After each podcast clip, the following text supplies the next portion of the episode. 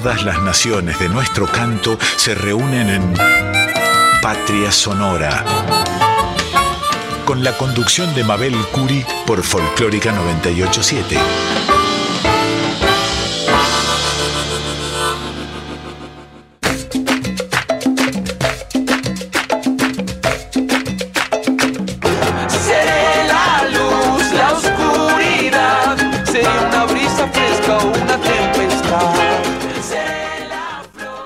Aquí estamos para comenzar en la 98.7, la folclórica de Radio Nacional, Patria Sonora, que comienza como cada semana con la voz mayor de América, la querida Mercedes Sosa, y en este viernes tan particular, vísperas de los 40 años de Malvinas, como nunca quisimos escucharla interpretando de León Gieco, Solo le pido a Dios. Todo junto, por favor.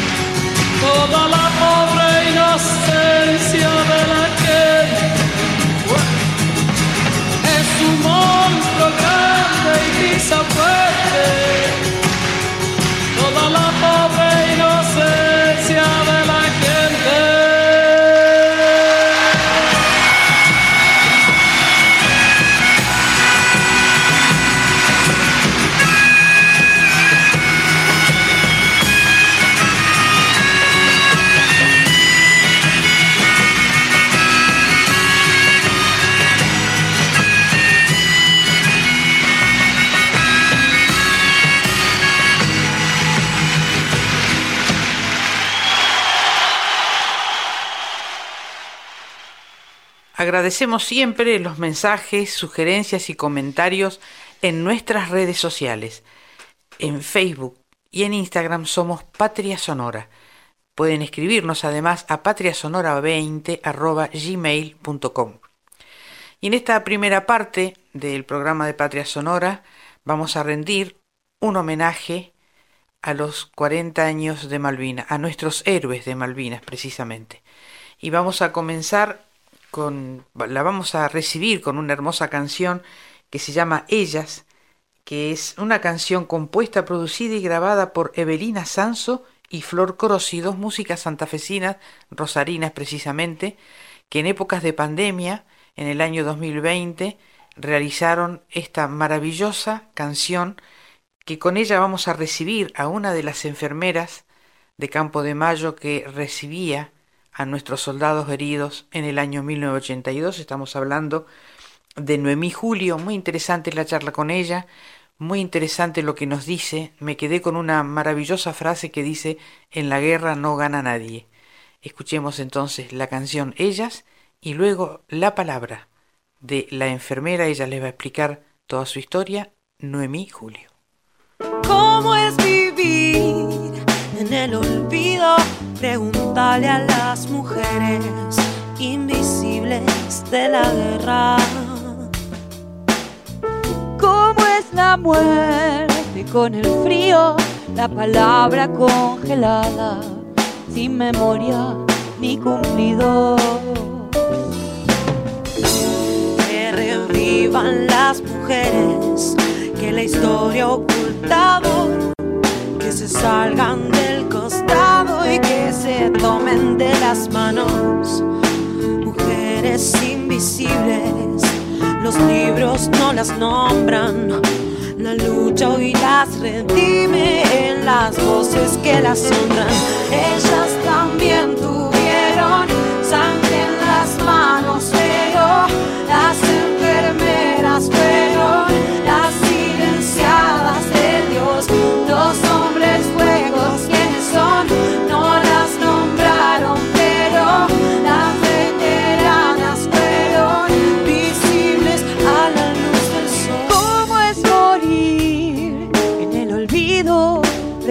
Preguntale a las mujeres invisibles de Malvinas. ¿Cómo es la muerte con el frío? La palabra congelada, sin memoria ni cumplidos. Que revivan las mujeres que la historia ha ocultado, que se salgan del costado y que se de las manos. Mujeres invisibles, los libros no las nombran. La lucha hoy las redime en las voces que las honran. Ellas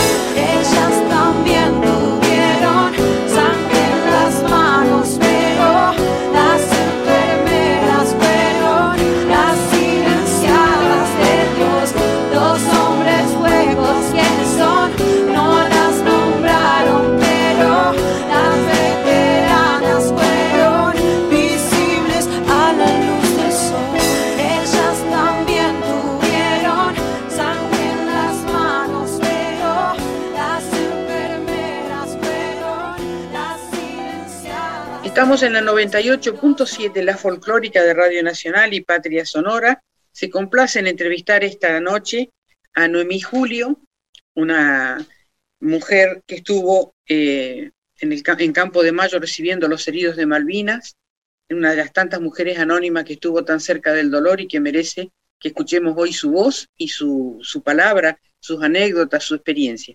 Bienvenida, Noemí, a Patria Sonora. Hola, buenas tardes. Bueno, soy Noemí Julio. eh, participé en el recibimiento de los soldados de Malvina en el año 1982, siendo cursante de la Escuela Militar Femenina en Campo de Mayo.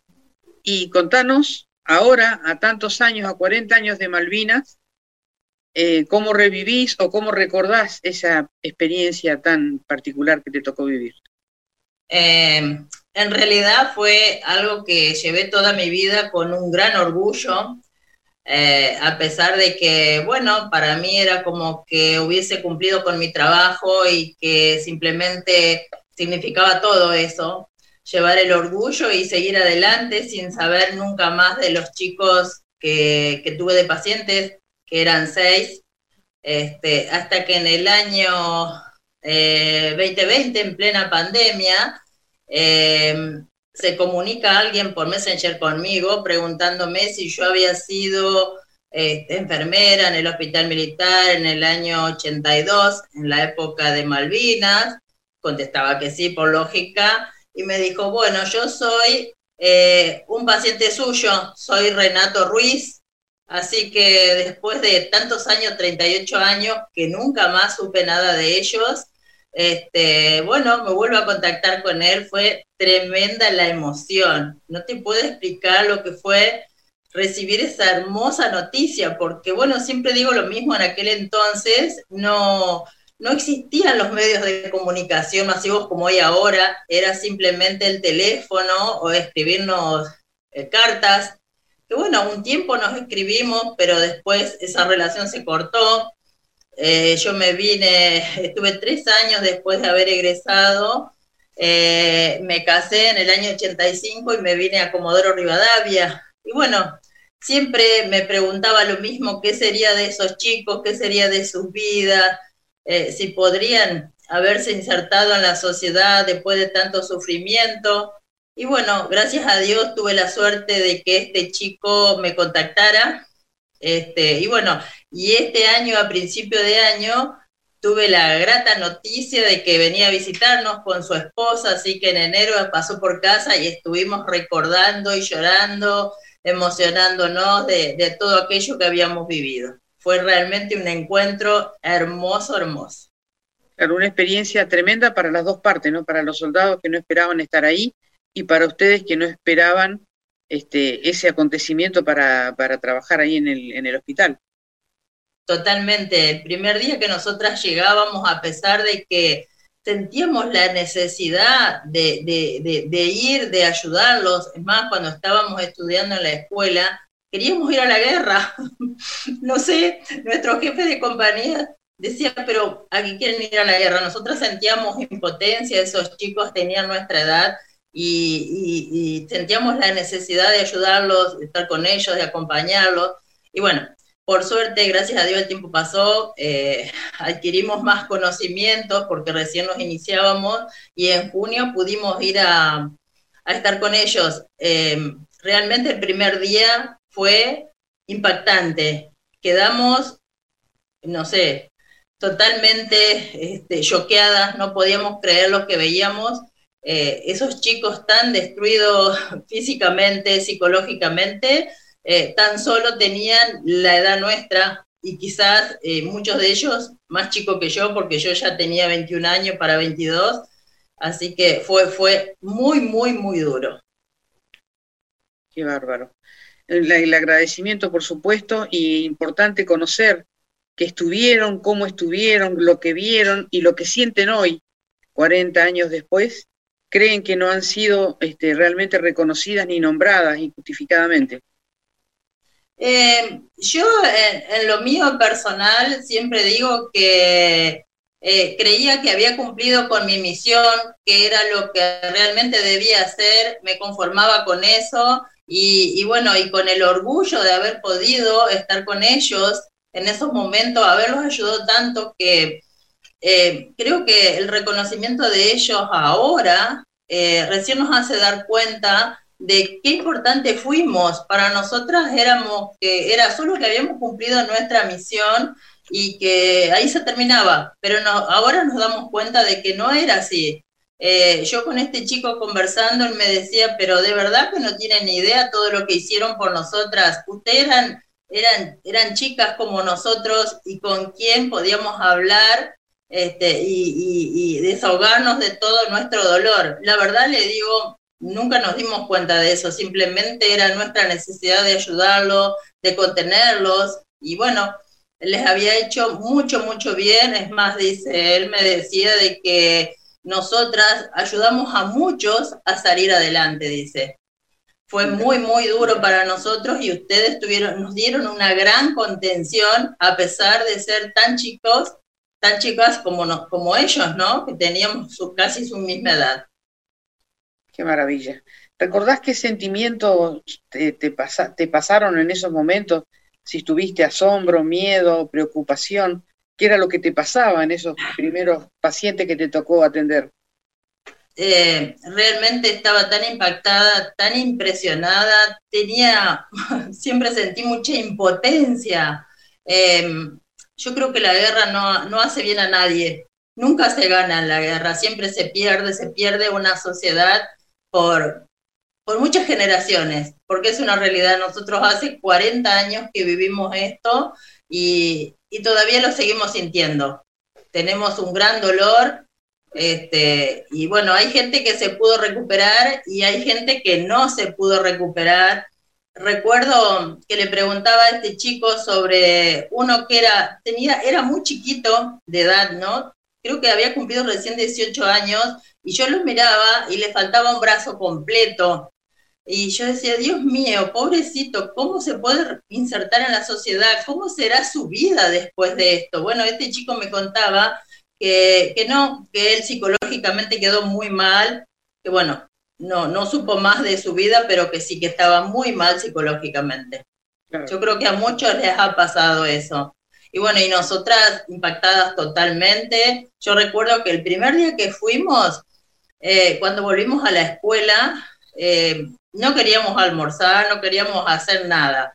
Era tan grande nuestro dolor, nuestra impotencia. Eh, pero bueno, lo que sí sentíamos era una gran necesidad de ayudarlos y por eso nosotras este, sugerimos si podíamos seguir haciendo trabajos después del horario de actividad nuestro. Y bueno, así era que a la noche eh, íbamos y hacíamos, preparábamos material, ayudábamos todo lo que fuese necesario en el hospital y, y de paso también los conteníamos porque a la noche empezaba la guerra, cuando ellos se dormían empezaban las pesadillas y realmente era muy duro escucharlos gritar, correr por los pasillos y bueno, ahí estábamos nosotras para ayudarlos. Ellos están muy agradecidos de eso también. Eso siempre lo recordé, quedó en mi mente, siempre digo, fue algo que no me lo olvidé jamás. Que el reconocimiento sea de todo el pueblo, por supuesto, y me quedo con la frase tuya, este, impresionante que en la guerra no gana nadie y me parece que esa es una síntesis de lo que te tocó vivir a vos, de lo que hemos sufrido y llorado todos los argentinos. Noemí, te agradezco muchísimo que en nuestro programa esté tu palabra, tu anécdota y encontrarte tan entera, tan entera y tan orgullosa de haber ayudado y de haber estado como, como un soldado, como una profesional, pero por sobre todas las cosas en nombre de las mujeres. Te mandamos un gran abrazo. Gracias, Patria Sonora. Gracias. Muchísimas gracias. Gracias, muy amable.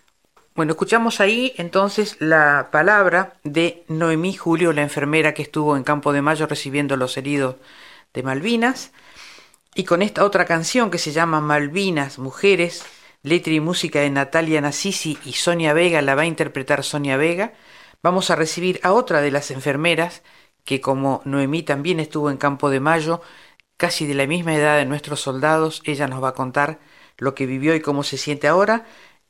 Patricia Teseira es la enfermera que va a hablar en nombre de esas mujeres anónimas que les tocó estar nada más ni nada menos que recibiendo a nuestros soldados heridos.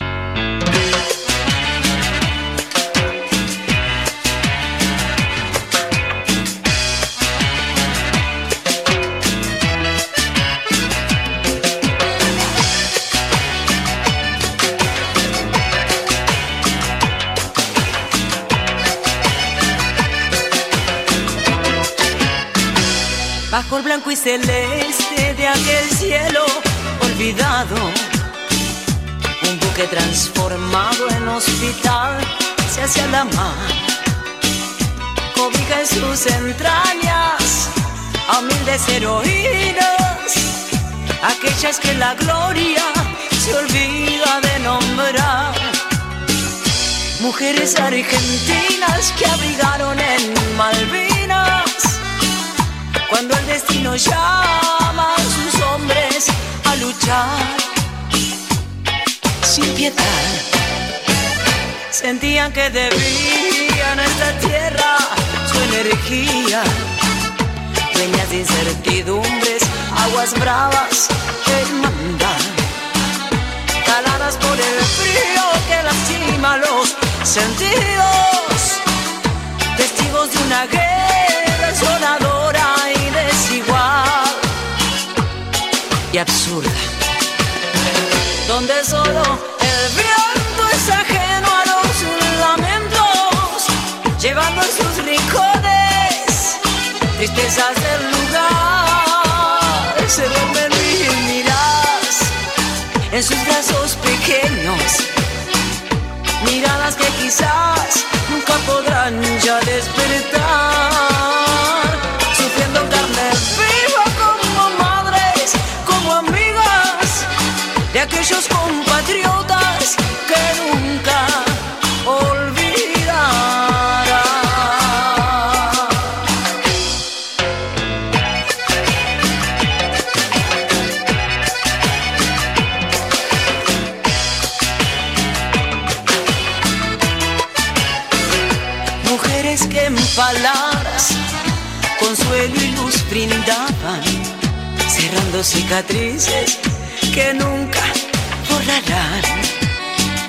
Llorando escondidas injusticias en la vida y ocultas en la historia que merece su lugar, su lugar. Donde solo el viento es ajeno a los lamentos, llevando en sus rincones tristezas del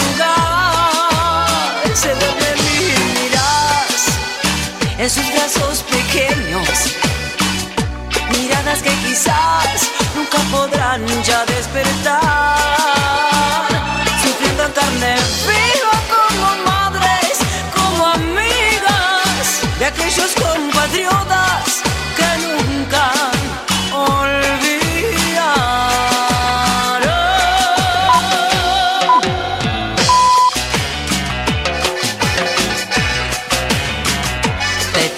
las nombra forjadoras de la paz. Y acá estamos en la 98.7, la folclórica de Radio Nacional y Patria Sonora tiene el honor de entrevistar hoy a Patricia Tiseira, que participó de alguna manera con, colaborando con nuestros soldados y con una tarea increíble que ella nos va a contar ahora durante la Guerra de Malvinas. Nuestro profundo homenaje para todos los excombatientes y para estas valiosas mujeres que estuvieron ahí tan cerca de la muerte y del dolor. Patricia, bienvenida a Patria Sonora. Hola, ¿qué tal? Buenas tardes. Muchas gracias por la invitación. Este, acá estamos eh, dispuestas a contarnos nuestra historia, que durante 40 años tuvimos realmente guardadas, porque es la primera vez en este año que salimos a darnos a conocer y contanos cuántas mujeres participaron, si querés nombrar a otras compañeras, y cuál fue específicamente la tarea o el rol que te tocó desempeñar en esos días tremendos.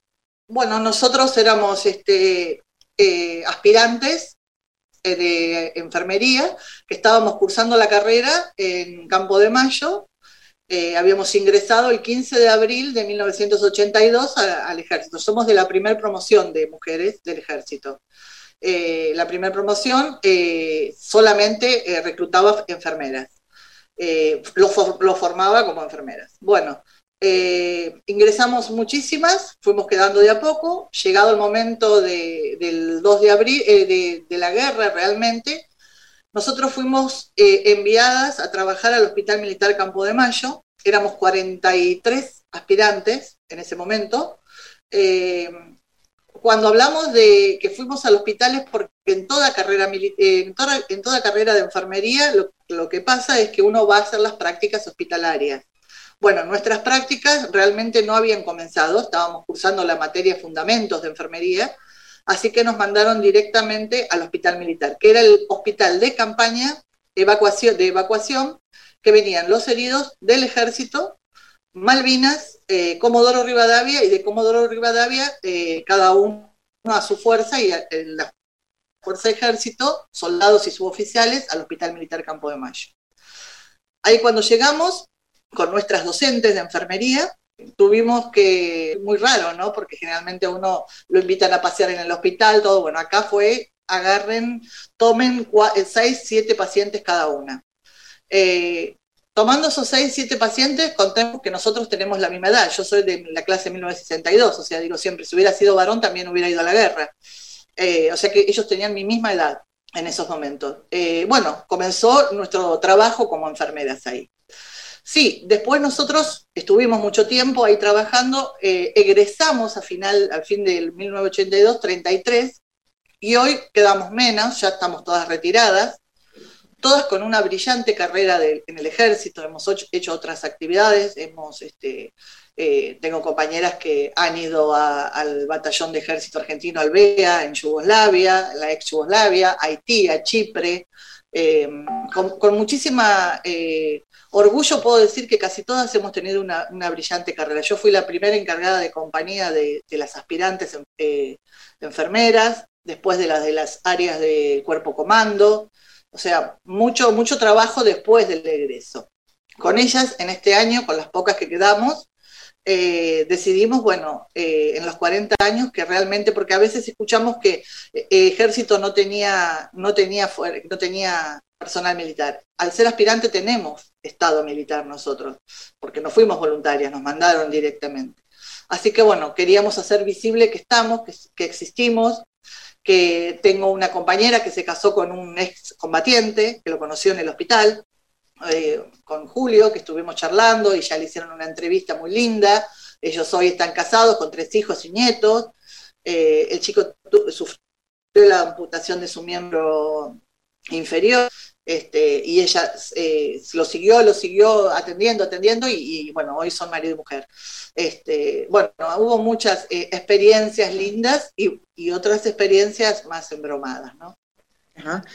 Y Patricia, pasado, llegado a estos 40 años de ese momento y con toda tu carrera ya este, realizada, ¿cómo ves ese momento que tocó vivir y cómo te sentís hoy? Bueno, yo creo que todos nos preguntan por qué ahora, ¿no? Yo actualmente soy docente, soy licenciada en enfermería y me dedico a la docencia de enfermería. Pasada la pandemia, quizás con mis mismas alumnas, siempre eh, aparte soy escritora de enfermería, me dedico a escribir porque enfermería escribe todo. Digo, si escribimos la, historia de un paciente, ¿por qué no escribir nuestras historias, no es cierto? Eh, así que bueno, eh, ellos siempre me decían, ellas escribieron su, experiencia en la pandemia de no tener una práctica, de ser la primera promoción, también porque la escuela era la primera promoción. Y en una de esas narrativas encuentro que un estudiante me pone, profe, cuente su historia que es muy apasionante, porque yo alguna vez se lo debo haber dicho.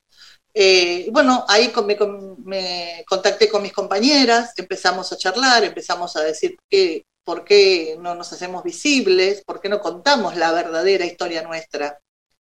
Eh, estas cosas maravillosas que nos pasaron. Para mí, que el otro día hablaba con, un excombatiente y, que me diga, yo te debo a vos, no vos a mí, me dice. Eh, esas cosas te emocionan, ¿no? Porque decir, bueno, eh, ellos también nos reconocieron, porque por ahí hay, mucha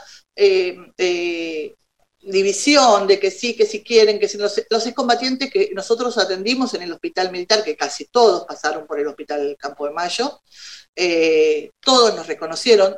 Tenemos un compañero, Renato, que la buscó a su enfermera, la encontró y tuvo un encuentro este año en Comodoro Rivadavia con ella, quería verla.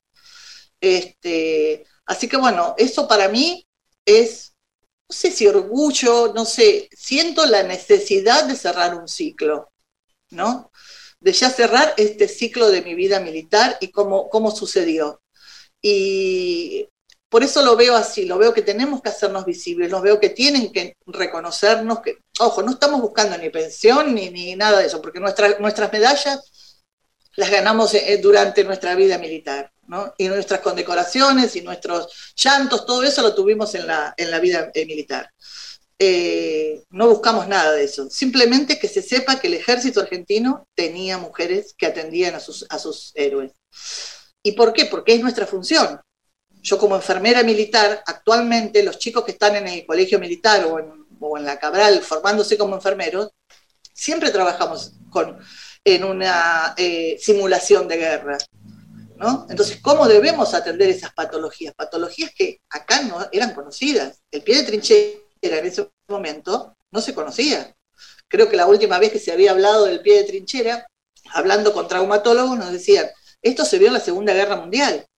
Entonces había que, me acuerdo yo que en esos momentos de, que íbamos a atenderlos, había médicos que venían de todos lados porque a ver esas patologías y a ver esas heridas que tenían nuestros eh, eh, combatientes. Este, así que bueno, yo creo que yo me siento muy bien, me siento feliz, eh, voy con mucho ánimo y que mis compañeras también están de esta forma. vamos a hacer un conversatorio pronto para mostrarnos y para que cada una dé su palabra este, así que bueno, e, eso es lo, que pienso que es cerrar el ciclo de nuestra vida militar y que se conozcan, que se conozca realmente que el ejército tuvo sus mujeres. Qué bien. La verdad que, bueno, esta es la intención de, esta entrevista, es justamente rendir un homenaje a esas mujeres que han sido anónimas durante mucho tiempo, pero que estuvieron presentes en un lugar tan delicado como es nada más y nada menos que recibir los heridos de la guerra. Así que te agradecemos profundamente, Patricia, y contá con este programa cuando hagan el conversatorio, si querés que cubramos eso, o si quieren conversar con algún programa, o con la misma radio, que no va a haber ningún inconveniente. Así que están, estamos a disposición y la palabra gracias queda muy chiquita para semejante gesta, para haber estado tan jóvenes ahí, en ese momento tan doloroso para nuestro país. Te agradecemos profundamente esta nota y si tenés algo que decir, algún mensaje que quieras dejar, aquí tenés el micrófono. Bueno, yo lo que quiero decir es, bueno, que, quede eh, claro que no buscamos pensión, que no buscamos dinero, que no buscamos medallas, que buscamos el reconocimiento, como buscaron en su momento a nuestros excombatientes también, que les costó muchísimo, que y todavía siguen eh, buscando ese reconocimiento.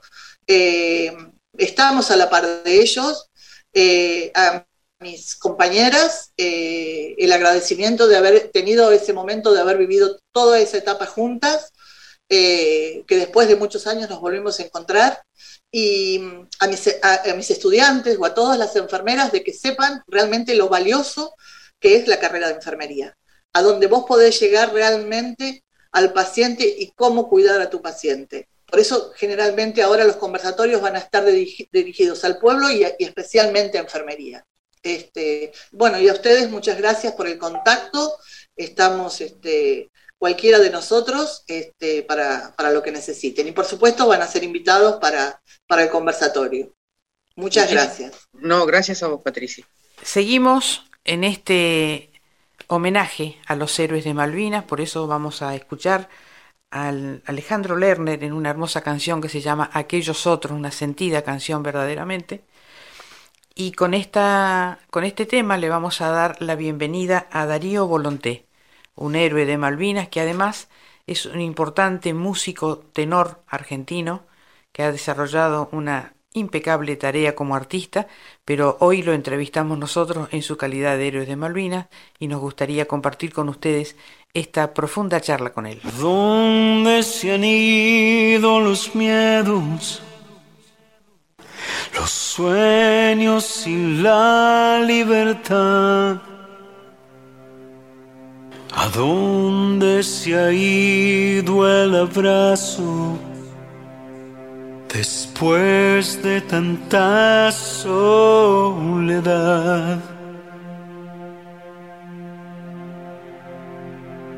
Aún viven allí en mi memoria los gritos y la dignidad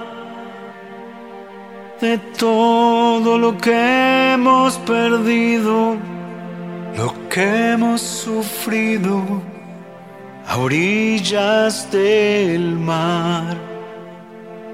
De todo lo que hemos sufrido, lo que hemos perdido orillas del mar.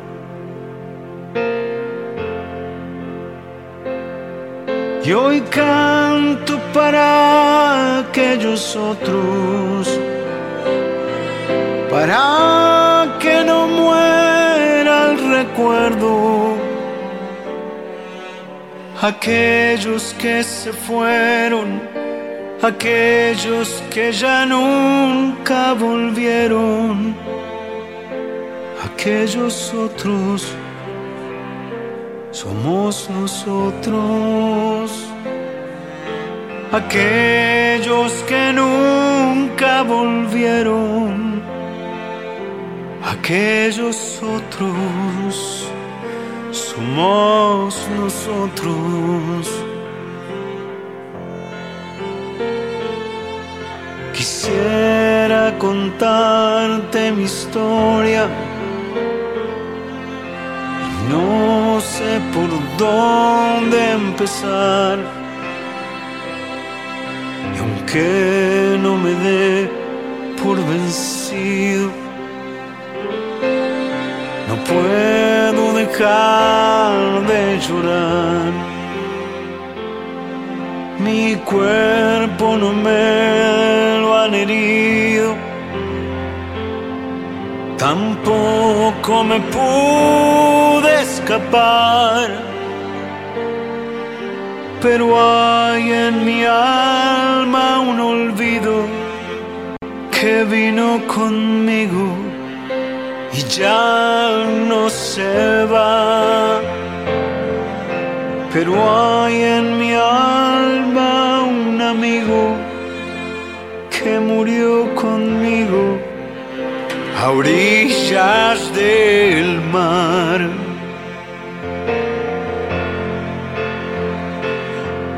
Hoy canto para aquellos otros, para que no muera el recuerdo, aquellos que se fueron aquellos que ya nunca volvieron, aquellos otros. Somos nosotros, aquellos que nunca se fueron, aquellos otros. Somos nosotros.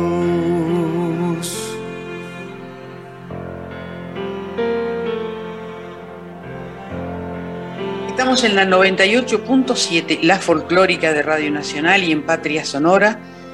Tenemos el honor de recibir hoy al destacado músico argentino Darío Volonté. ¿Cómo estás, Darío? ¿Qué tal, Mabel? Un gusto grande. Darío, hoy este es un doble honor eh, entrevistarte, no solo por tu trayectoria musical, pero también porque sos este, de nuestros héroes de Malvina, a quien hoy este programa quiere rendirle un homenaje. Bueno, te agradezco el interés por el tema, por el tema Malvinas, por nuestra querida provincia, como trato de llamarle yo este año, se me ocurrió de, no, no, no nombrarla como islas, sino como una provincia independiente y semánticamente, dialécticamente, eh, nombrar, digamos, nombrarla como provincia la puede hacer todavía más presente de lo que es, no como parte de una provincia, que es oficialmente eso, ¿no?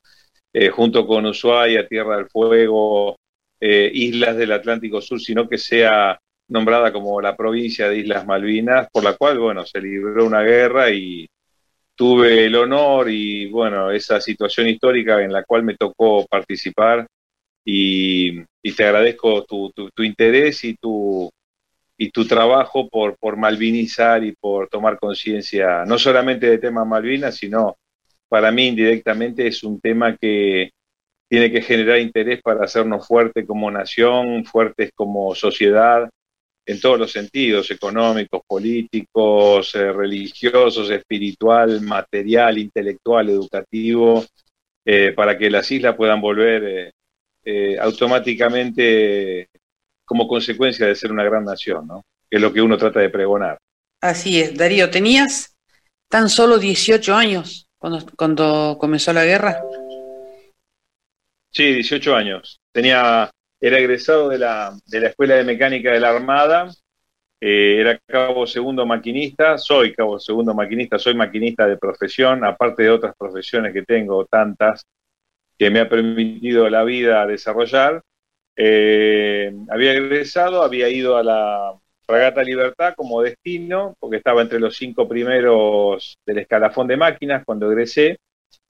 Y mm, hicimos una navegación por Mar del Plata, primero Montevideo, después Mar del Plata, después entramos en Dique Seco, se desata el conflicto de Malvinas y unos días después, cuando llego del franco, de un franco de fin de semana, eh, me llega la citación para eh, integrar el, plantel, la dotación del crucero General Belgrano. Yo no era del crucero General Belgrano originalmente, pertenecía a la Fragata Libertad y cuando llego un lunes a la mañana de un franco de fin de semana, ahí veo la lista, eh, en una lista mi nombre, bueno, determiné este personal que se detalla a continuación, éramos todos maquinistas y electricistas, que era lo que más se necesitaba en el crucero Belgrano en ese momento para reforzar la dotación de combate, ¿no? Porque lleva una dotación normalmente estable y después lo que nos explicaron años después, eh, o lo que yo me enteré también, era que, bueno, se necesitaban refuerzos para la dotación de combate para llegar a los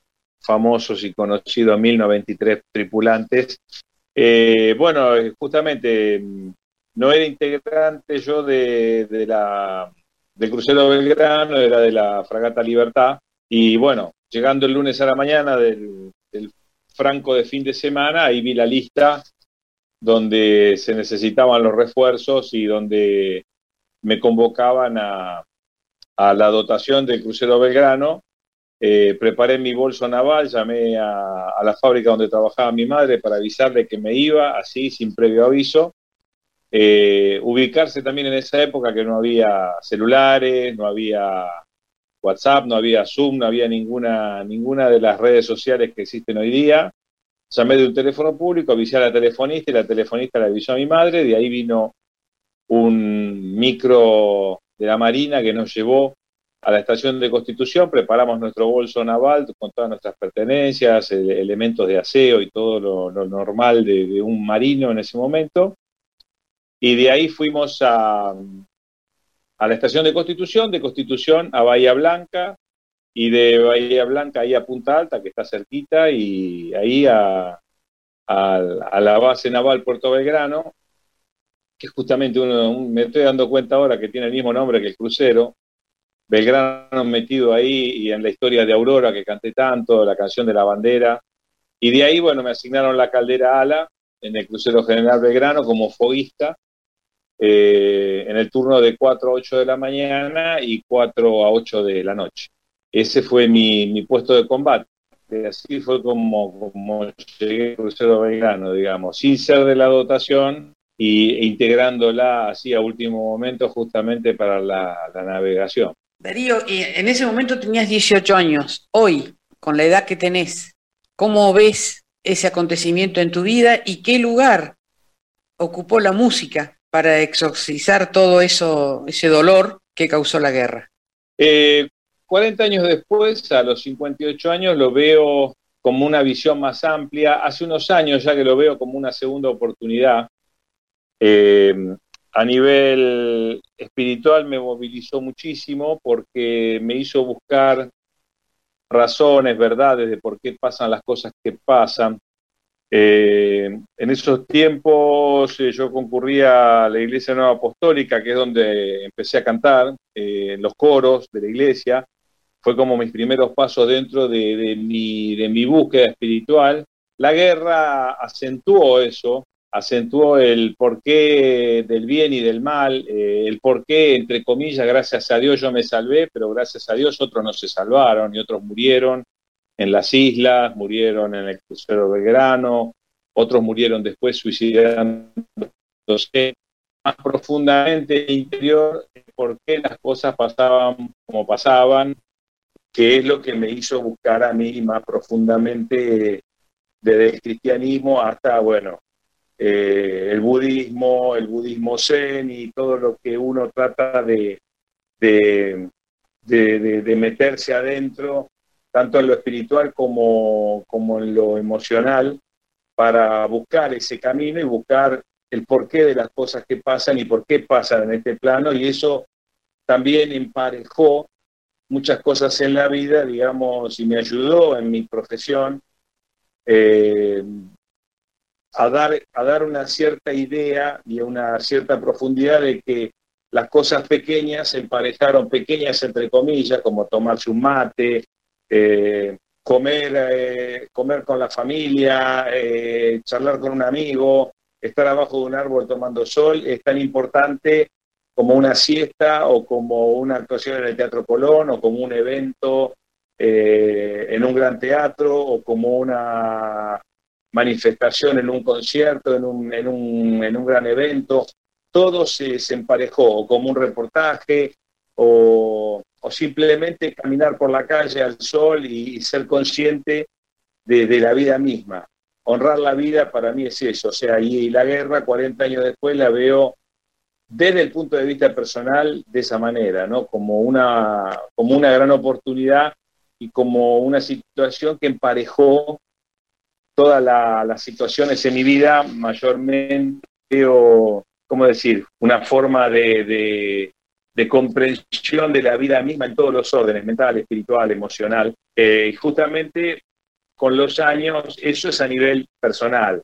A nivel colectivo, eh, siento que más que nunca tenemos que ser una, gran nación a nivel de sociedad, a nivel económico, a nivel político, a nivel educativo, para que siendo una gran nación, como alguna vez hubo una gran relación, eh, incluso eh, tuve la suerte de inaugurar el Museo de Malvinas cantando allí, y se veían fotos con los tanques de nafta de IPF, eh, la primera estafeta postal en las Malvinas, llamarla en vez de Islas Malvinas la provincia de Islas Malvinas, darle estatus de provincia independiente, de provincia, como cada provincia de la Argentina, nombrarla semánticamente, dialécticamente como provincia y, hacernos fuertes como nación. Siempre me, gusta el ejemplo de así como Hong Kong volvió a China porque China se transformó en China, en una potencia, o, Estados Unidos devuelve Panamá a Panamá. Y esto me enteré hace pocos años, cuando un país estratégicamente se hace fuerte, se hace interesante, eh, se hace feliz, se hace próspero. Eh, pienso que las Malvinas, eh, en ese sentido, eh, puede llegar a volver a nosotros como, como de una manera mucho más fácil y mucho más proclive a, la cuestión diplomática, a la cuestión, digamos, de tener una fortaleza en todos los sentidos para que las islas puedan volver a ser nuestras como realmente lo son y como lo dice la historia y lo dicen tantos, tantos papeles y tanta, tanta bibliografía, ¿no? Eh, pienso que primero tenemos que ser fuertes como nación, eliminar esas divisiones internas que tenemos, que todos los países tienen, que todas las sociedades tienen, pero usarlo a favor. Eh, siempre venimos desde unitarios, federales, azules, colorados, peronistas, antiperonistas, radicales, peronistas. Eh, siempre hay un enemigo afuera al, que, al cual echarle la culpa.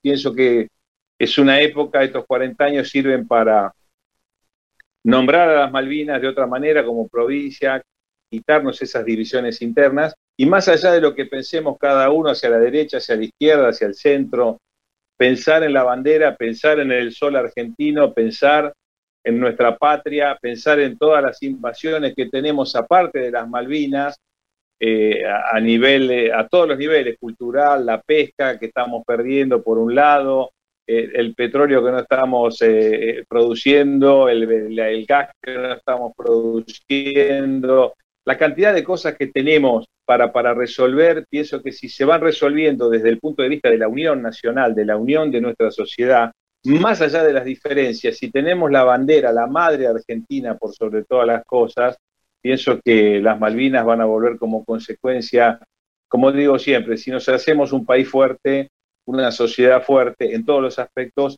pienso que nos la van a traer en bandeja. Darío, muchísimas gracias, muchísimas gracias por todo esto que nos dijiste. Hay una importante trayectoria musical tuya de la cual nuestro programa va a hablar y vamos a escuchar tu música.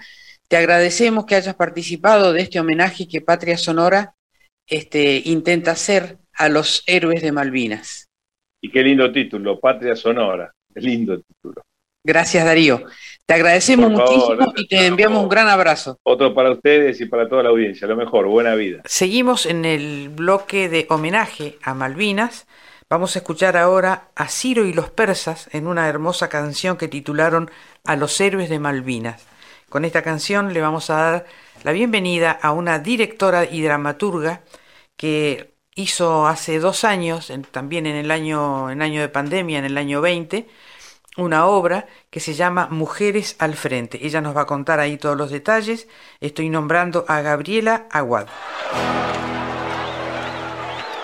Puede más la indiferencia de tu gente que la bala más voraz del enemigo. Me pregunto qué pasaba por la mente del infame que te estaqueaba en el frío te sacaron de lo hondo de la selva o de algún potrero ingenuo y olvidado. Te sacaron de tu casa y sin abrigo. Te largaron en el viento surelado.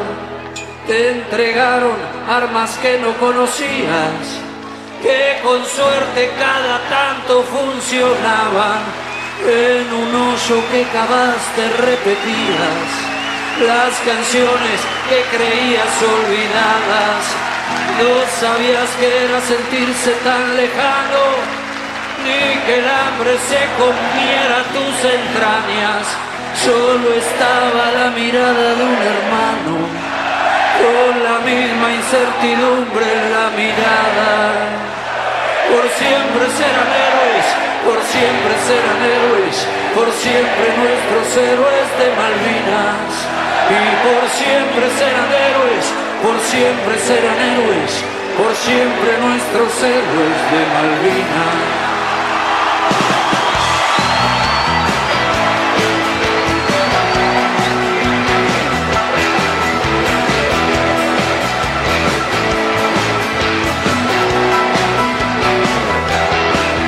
de Corrientes, Buenos Aires y del Chaco desde Córdoba, Mendoza, de La Pampa, desde todas las provincias argentinas, los llevaron para hacer una patriada y coraje fue lo que ellos demostraron. Frente a uno, dos, tres, cuatro enemigos, los ingleses que venían preparados. Frío, hambre y a los jefes argentinos. La basura indefinible de esa historia solió no perpetuarse en la rosada. Debería haber sido inmediatamente por sus mares de la gran plaza de Mayo fusilada. Por siempre serán héroes por siempre serán héroes por siempre nuestros héroes de Malvinas y por siempre serán héroes por siempre serán héroes por siempre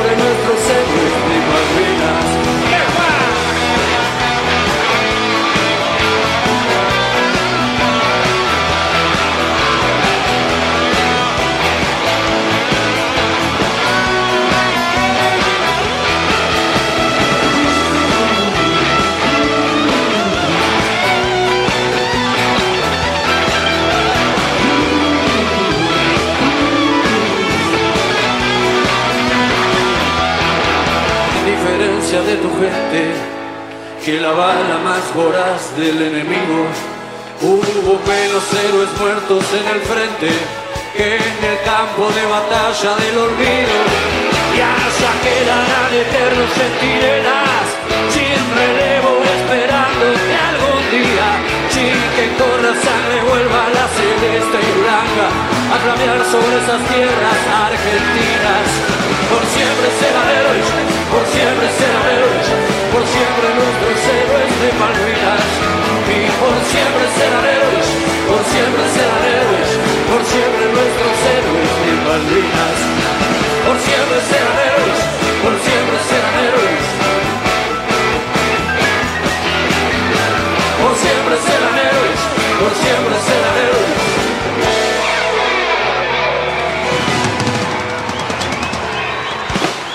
Siempre nuestros héroes de Malvinas.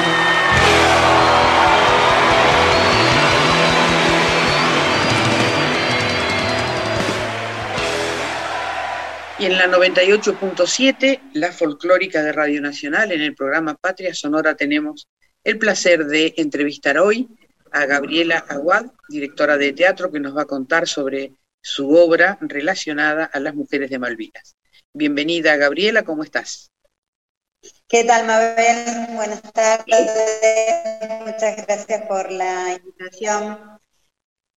Eh, sí, tal cual lo decías, eh, recién soy la directora de la obra de teatro Mujeres al Frente, Historias de Malvinas, que es una obra que, bueno, cuyo objetivo es mm, visibilizar la participación de una u otra manera de mujeres en la guerra de Malvinas hace ya 40 años, se cumple este año.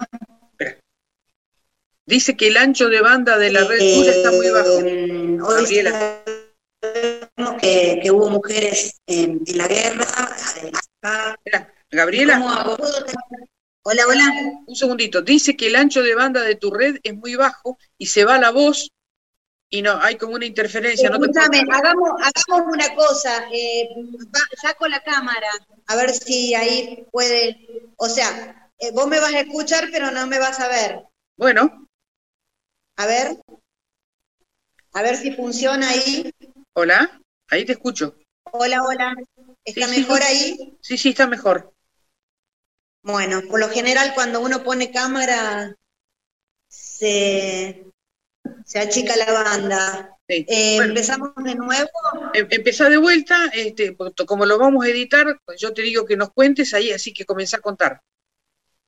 Ahora empiezo a contar. Bueno, eh, hola Mabel, ¿cómo estás? Bueno, sí, como lo dijiste recién, mm, soy la directora de la obra de teatro Mujeres al Frente, Historias de Malvinas, una obra que, mm, que trata de reflejar y visibilizar a aquellas mujeres que estuvieron participando hace 40 años en, la Guerra de Malvinas, en el Atlántico Sur, eh, un tema del cual prácticamente no se hablaba eh, recién hace algún tiempo comenzó a, conocerse esta- estas historias, porque mm, a las mujeres que estuvieron allá no, se les permitía hablar o- o básicamente no podían expresar lo que habían vivido.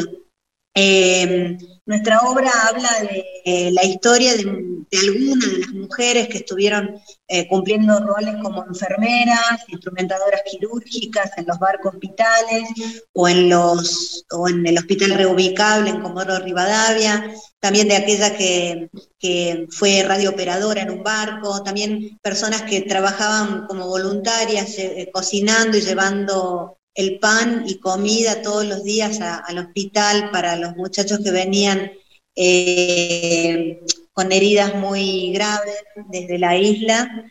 Así que bueno, en parte ese es el objetivo de nuestra obra, ¿no? Visibilizar aquellas historias a través de lo que nosotras sabemos hacer y amamos, que es el arte. Contanos este, cuándo se hizo la obra, cuándo se presentó, si tenés pensado volverla a presentar. Nosotras eh, eh, comenzamos a trabajar allá por el 2019, a principio, o 2018, comenzamos, eh, en realidad, mis dos compañeras, Miriam Sinkovich y Alice Strupeni, quienes son las actrices narradoras de la obra, eh, me convocaron para, para formar parte de este proyecto. Ellas habían hecho un, eh, un- un largo estudio y una investigación sobre el tema. Incluso se habían conectado con dos de las verdaderas protagonistas, con una con Silvia Barrera, enfermera, en, el, rompehielo Almirante Irizar, y Liliana Colino, la única mujer que pisó el territorio de las Islas Malvinas.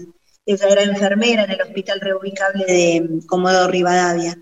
Eh, a partir de la convocatoria de mis compañeras comenzamos a, trabajar y, en realidad yo empecé a eh, armar la dramaturgia de la obra. Eh, y bueno, y a, partir de eso comenzaron los ensayos. Teníamos previsto estrenar el 21 de marzo del 2020 y no sé si recordarán, Mabel, que el, 19 de marzo este, se cerró todo, tuvimos que por la pandemia eh, quedarnos en casa, así que ahí se nos truncó un poco la, eh, el sueño que teníamos de, hacer la obra, eh, de llevarla y representarla en un teatro. Y bueno, cuando en el 2021, allá por abril del 2021, comenzaron un poquito la apertura de los teatros, con un aforo muy pequeño, muy chico, digamos, y, con todos los cuidados, obviamente, ahí pudimos estrenarla en el Teatro del Pasillo. Hicimos 20 funciones, más o menos, entre cierres y no cierres durante ese año. Y, este año en particular se cumplen, como vos seguramente sabés, 40 años de aquella guerra tan injusta, tan, tan cruel. Eh, y, bueno, justamente este año es donde recomenzamos o, reestrenamos la obra eh, hace una semana, también en el Teatro del Pasillo, y ahora nos espera una, una, gira por distintas ciudades, por distintas provincias, también acá en provincia de Buenos Aires. Así que la obra empezó a, girar ahora eh, por distintos lugares y creemos que va a ser así hasta que por lo menos finalice este año. Gaby, muchísimas gracias. Hermosa la información que nos diste. Este, decinos los horarios y los días en que va a estar para que nuestros oyentes puedan realmente disfrutar de ese homenaje que estás haciendo a las mujeres al frente. Bueno, mira, nosotras eh, vamos a estar, eh, eh, mañana vamos a estar en la ciudad de Benito Juárez, ahí a las 19 horas en un teatro muy lindo, Atilio Marinelli. Y acá en Capital, en, la ciudad de Buenos Aires, vamos a estar el viernes en un centro cultural que se llama El, Sueñero, eh, que queda en el barrio de La Boca. Esa función eh, eh, es la característica que tiene que es con entrada libre. Y luego vamos a estar el 2 de abril, un día un día muy, muy, muy difícil, este, que se conmemora el, comienzo de la, de la guerra. Eh, ese día vamos a hacer una actuación en el Teatro Municipal de Moreno. Eh, luego vamos a estar en distintos, en diferentes lugares, vamos a estar en el Museo del Cabildo. Todavía no tengo las fechas, pero si la gente entra o ingresa y nos comienza a seguir en, en nuestra cuenta de Instagram, eh, arroba mujeres.malvinas.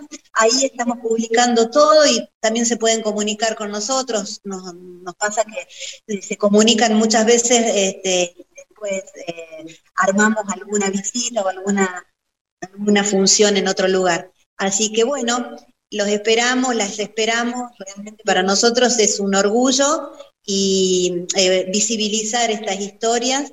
Y bueno, esperemos que, se multipliquen para que todo el mundo las conozca.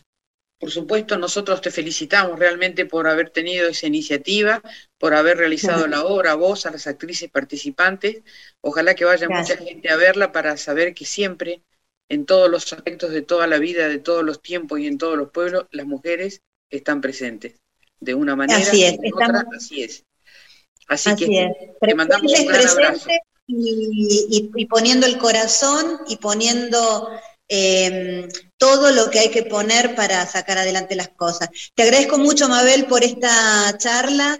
Em, un saludo a tus oyentes y bueno, nos volveremos a ver seguramente. Cómo no, el honor es nuestro, un gran abrazo y muchísima suerte. Ojalá que mucha gente pueda ir a ver este, el testimonio de esas mujeres argentinas que estuvieron en ese momento tan doloroso de la patria, aún inclusive doloroso. Un gran abrazo, Hola. Gaby. Abrazo, gracias, Mabel.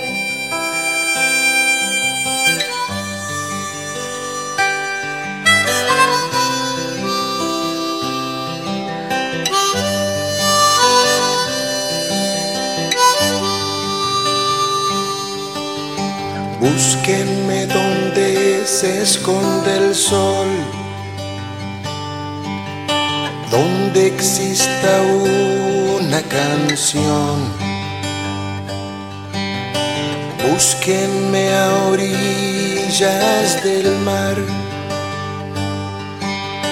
besando la espuma y la sal. Búsquenme,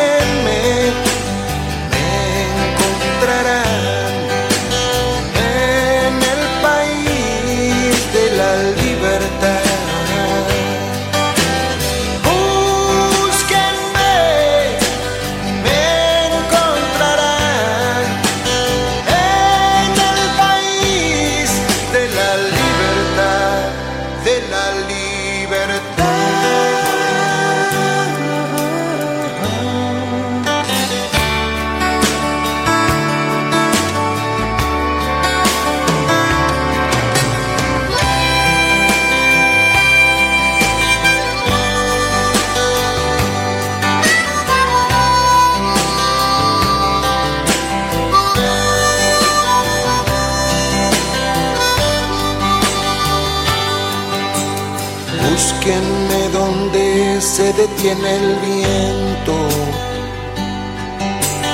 donde haya paz o no exista el tiempo, donde el sol seca las lágrimas de las nubes en las mañanas.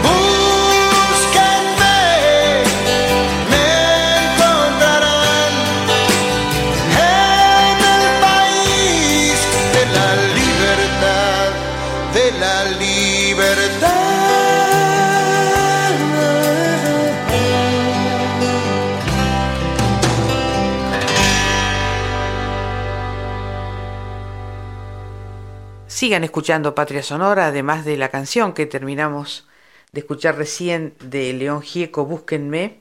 Ahora viene el segmento dedicado a la poesía, a la parte poética del programa, que está a cargo de nuestra querida compañera La Marga, y en este programa tendremos la poesía de Atahualpa Yupanqui, la guitarra.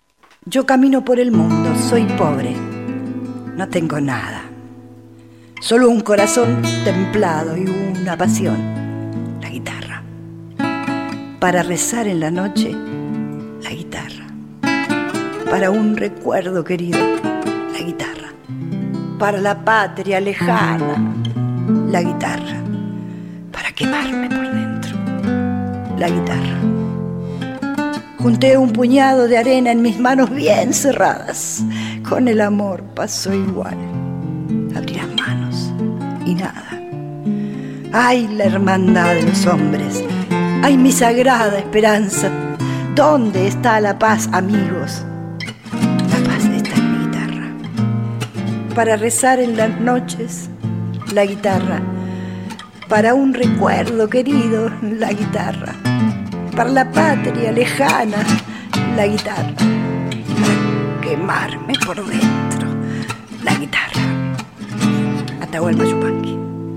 Vamos a compartir con todos ustedes ahora a una talentosa y joven cantora, Magdalena Cuyén, en una personal versión de Ojalá de Silvio Rodríguez.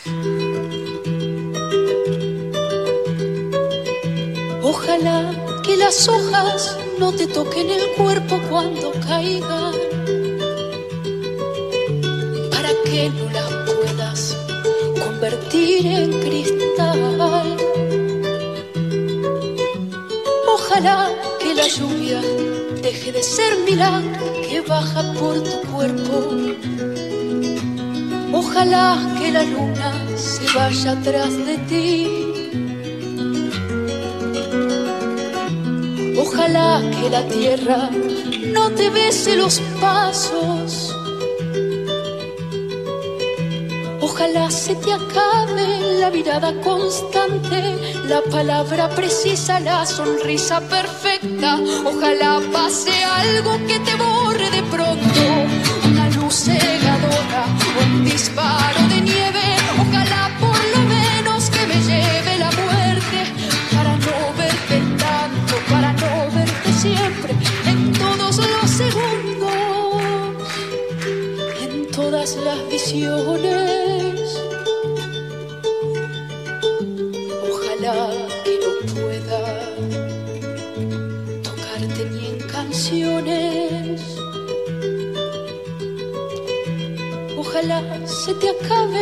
La mirada constante, la palabra precisa, la sonrisa perfecta. Ojalá pase algo que te borre de pronto, una luz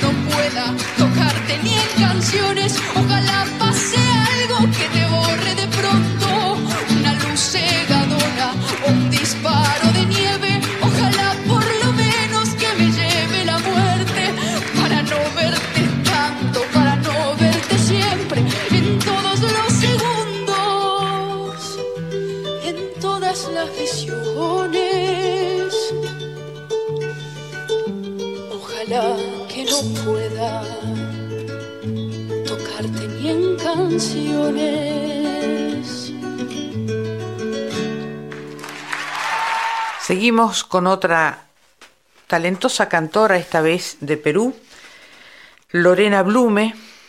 Se la considera multifacética, ella es cantante, compositora, directora y productora. Ha trabajado muchísimo para que hoy su música sea tan escuchada. Escucharemos en Patria Sonora de hoy Alma Sola. que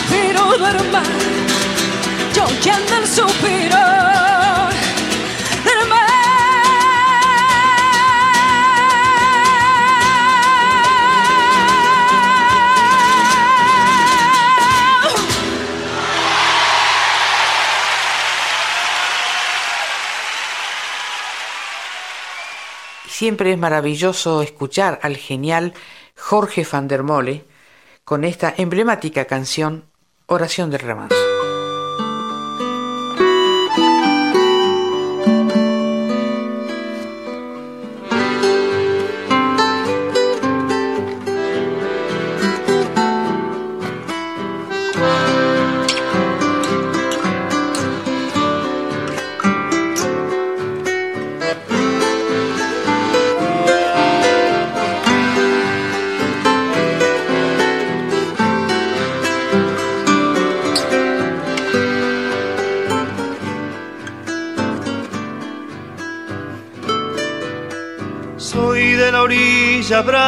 Del agua turbia y la correntada que baja hermosa por su barrosa profundidad. Soy un paisano serio, soy gente del remanso Valerio, que es donde el cielo remonta vuelo en el Paraná. Tengo el color del río y su misma voz en mi canto sigo, el agua mansa y su suave danza en el corazón. Pero a veces oscura va turbulenta en la ciega hondura y se hace brillo en este cuchillo de pescador.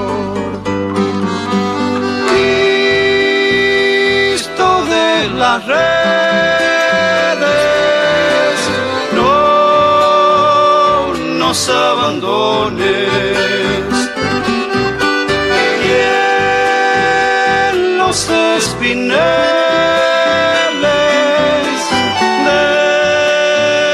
déjanos tus dones. Pienses que nos perdiste, es que la pobreza nos pone tristes, la sangre tensa y uno no piensa más que en morir. Agua del río viejo, llévate pronto este canto lejos, que está aclarando y vamos pescando para vivir.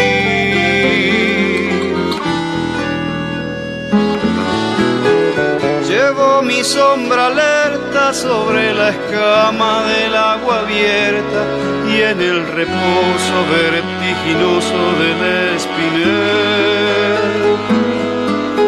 Sueño que alzo la proa y subo a la luna en la canoa y así descanso, hecha un remanso mi propia piel calma de mis dolores, ay Cristo de los pescadores, dile a mi amada que está penada esperándome, que ando pensando en ella mientras voy vadeando las estrellas, que el río está bravo y estoy cansado para volver. Cristo de redes,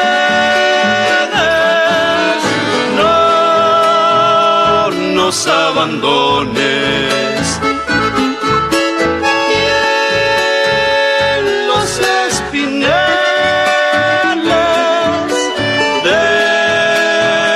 déjanos tus dones.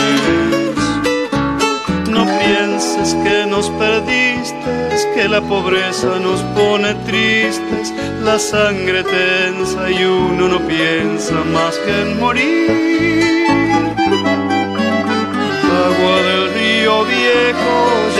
Llévate pronto este canto lejos que está aclarando y vamos pescando para vivir.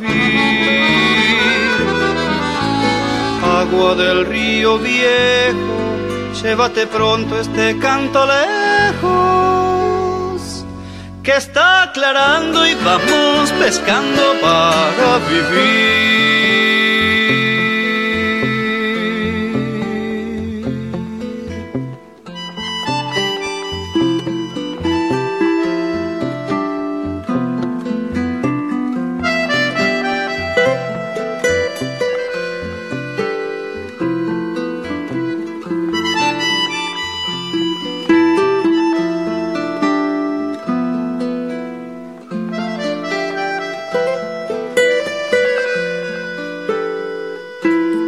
Ahora desde México, una cantante de origen peruano pero radicada hace muchísimos años en México, Carmina Canavino, y su tema Huyamos para tornar.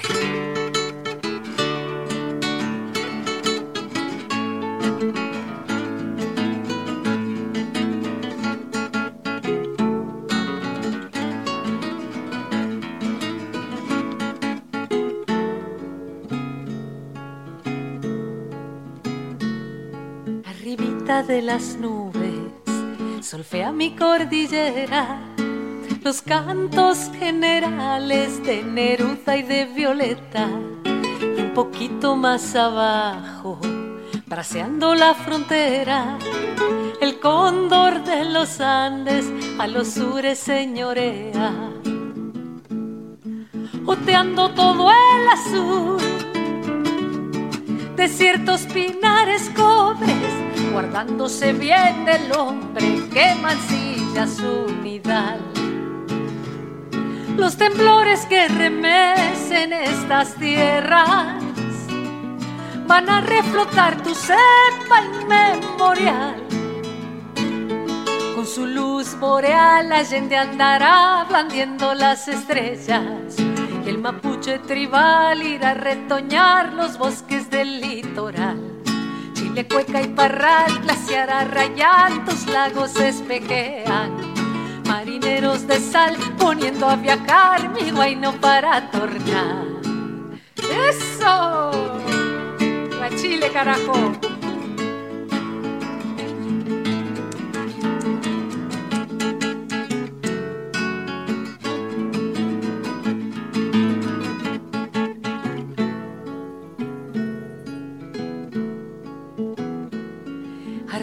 De las nubes, solfea mi cordillera, los cantos generales de Neruda y de Violeta, y un poquito más abajo, traceando la frontera, el cóndor de los Andes a los sures señorea, oteando todo el azul ciertos pinares cobres, guardándose bien del hombre que mancilla su nidal. Los temblores que remecen estas tierras van a reflotar tu cepa inmemorial.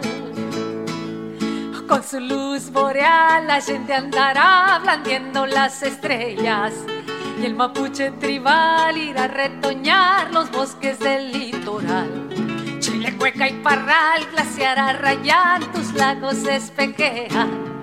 Marineros de sal poniendo a viajar mi guayno para tornar.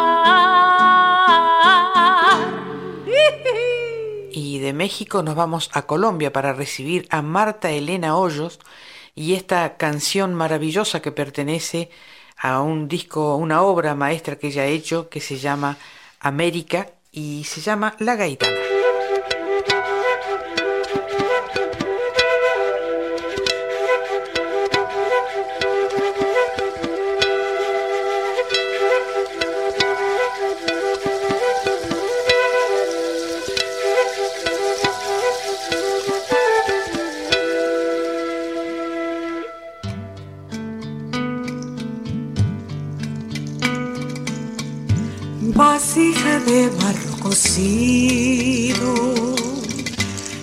Es la región de Timana, donde vigila la gaitana, fuego que late en un volcán, cuna de pueblos valerosos, del Andaquí, hijos del sol Valle del Alto Magdalena, que la conquista resistió. Gaitana.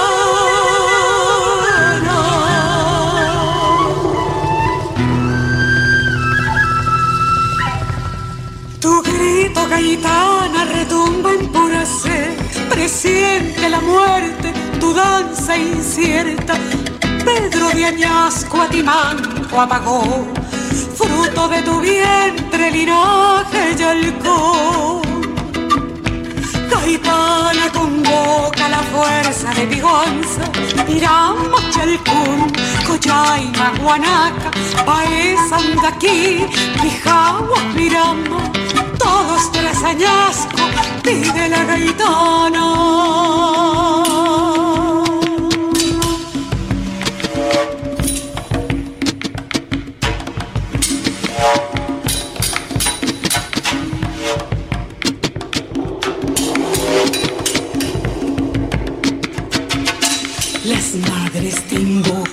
Casica gaitana, por todos sus hijos, sagrada es la raza, juicio y redención, pide Pachamama, cuidan los jaguares, tu paso y tu danza.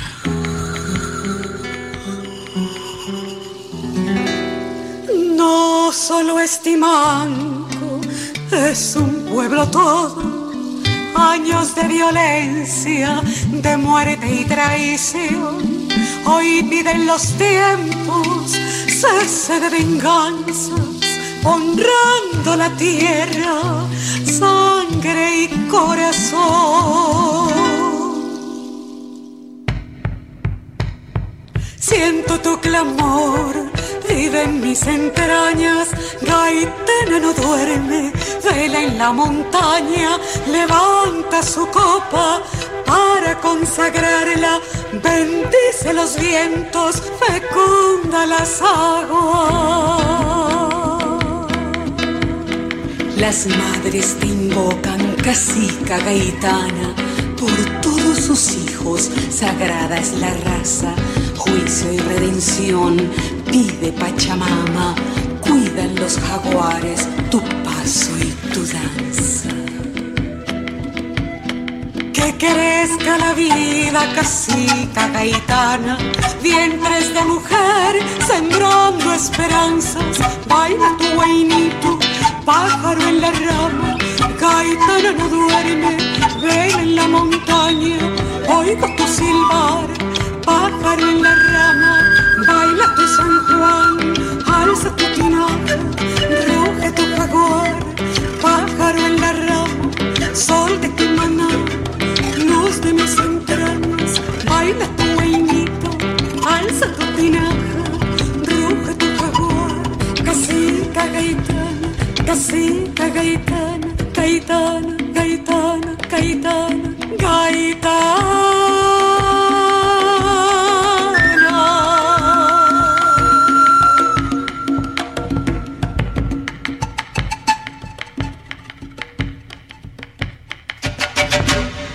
Acercándonos casi al final de Patria Sonora, pero no sin antes escuchar nada más ni nada menos que a Lila Down en su canción A Patria Madrina, que la va a interpretar con Juanes.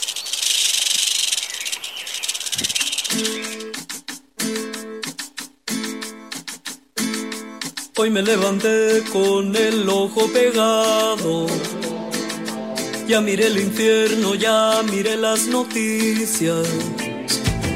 Fosas, muertos, daño a madre naturaleza. Ambición, poder. Y a mí me agarró la depre. Todos quieren tajo del petróleo business. Y a quemar la madre tierra con urgencia, para hacer más carros, para gastar más dinero, si pudieras comprarte la felicidad. Y todo amaneció mejor, mejor. Y todo amaneció mejor, mejor. Y todo amaneció mejor, mejor. Y todo amaneció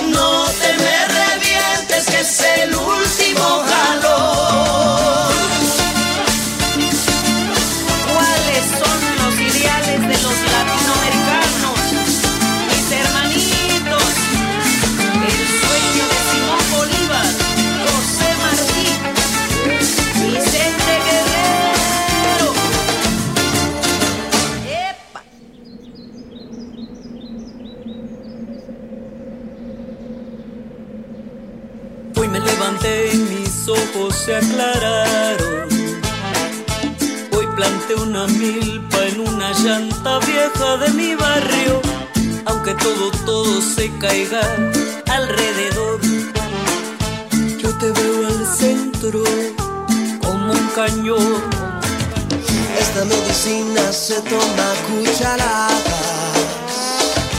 de palabras venenosas que normalmente no se hablan y se enjuaga con chile, con chela, mezcal y tequila.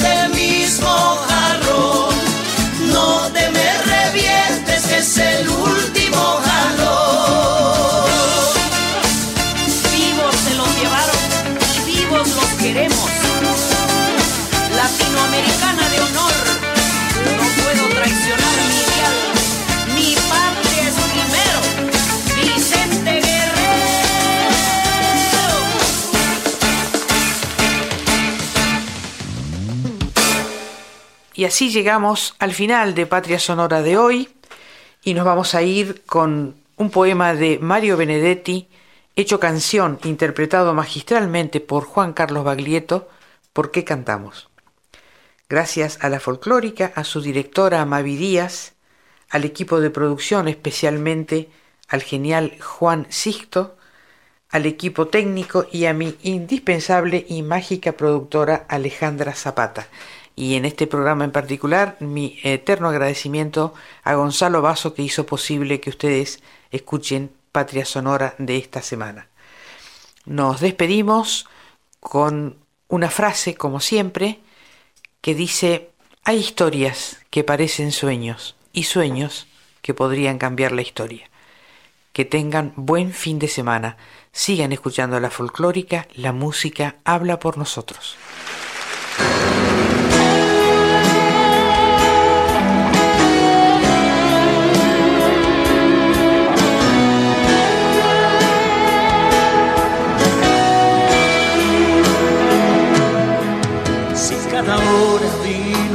su muerte.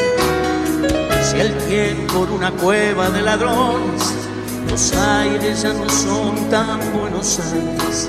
La vida es nada más que un blanco móvil. Usted preguntará por qué cantamos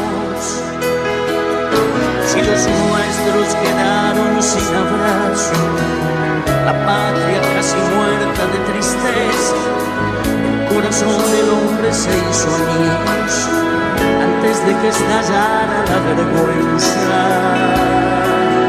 Usted preguntará por qué cantamos. Cantamos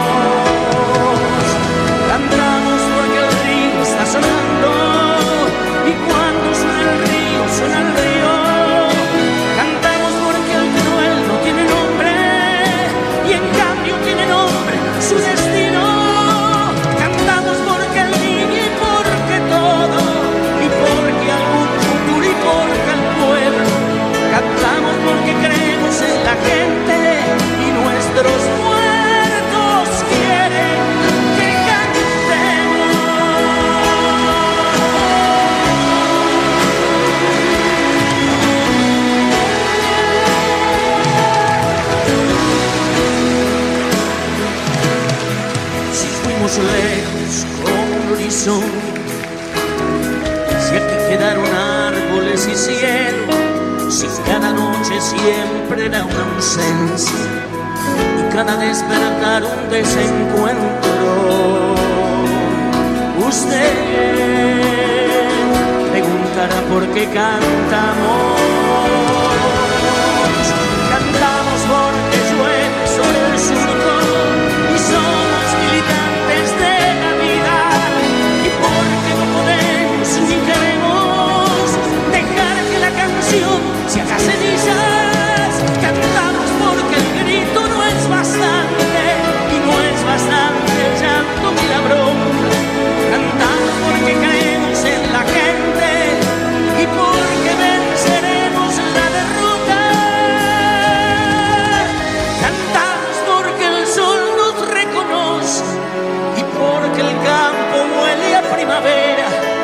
porque en este tallo, en aquel cada pregunta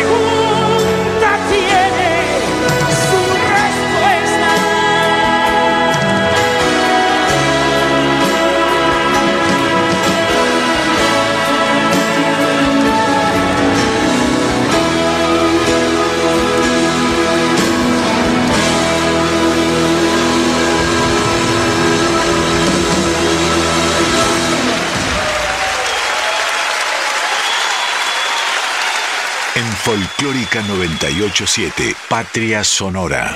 La luz, la oscuridad, sea una brisa fresca o una tempestad. Sé la flor que crece hoy, no cambiará este mundo sin rebote.